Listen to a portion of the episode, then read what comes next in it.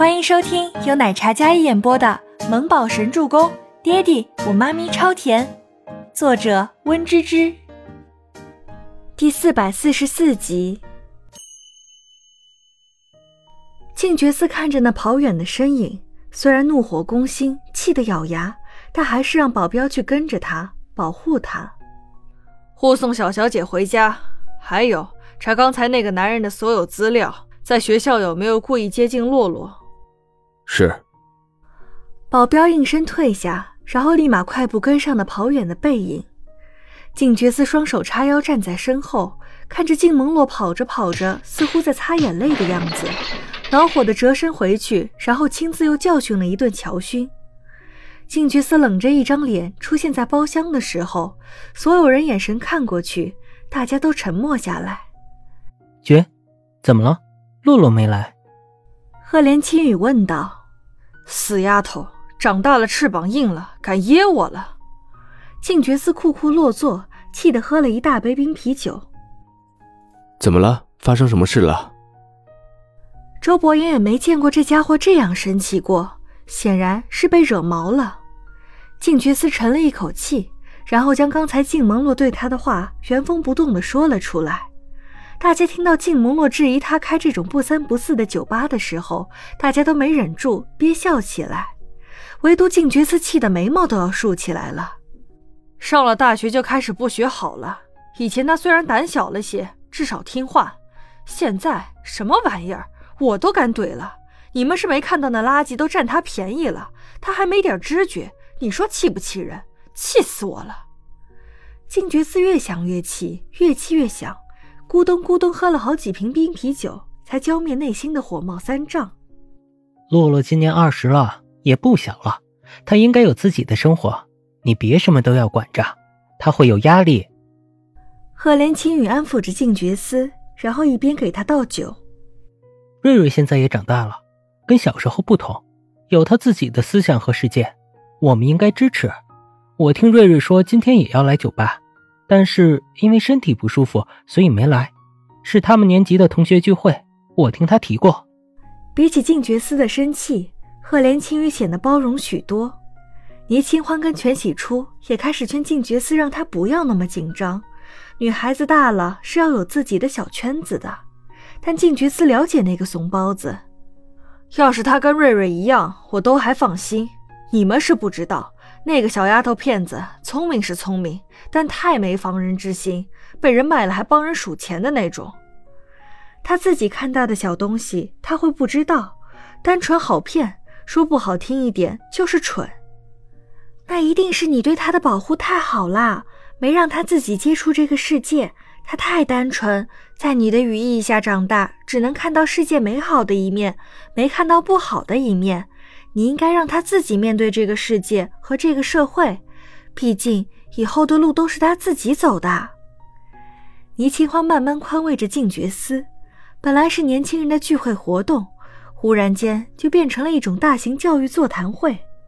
全喜初听着听着，忽然有些好奇地问了一句：“爵少，看你这样子，你妹妹以后要是谈恋爱了，你不得疯啊？”静觉司一听到“谈恋爱”三个字，整个人都炸了，他要是敢早恋，老子腿给他打断。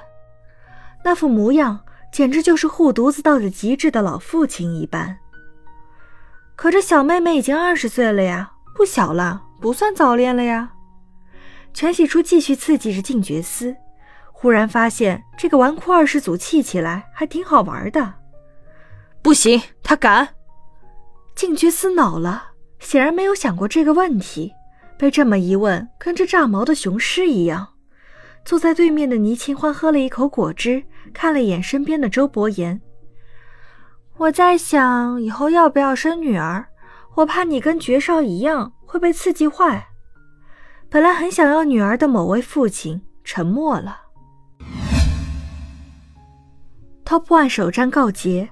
本来濒临裁员、缩减亚太区门店规模的决策，因为这次逆风翻盘，所以撤销了这一系列的举措。未来一周，各个门店依然火爆至极，而倪清欢和全喜初两人也在各自领域里得到了许多机遇，还有品牌邀约，或者共同设计联名款的工作计划。忙了一周，倪清欢跟全喜初才抽出时间被 Top One 邀请去参加派对庆祝。夜幕降临，两人从地下车库下车，然后准备往电梯方向走去。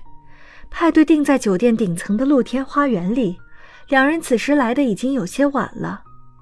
清欢，我听说 Top One 要跟倪氏签订联名合作计划，嘿嘿，我们这次啊算是逆风翻盘，旗开得胜了。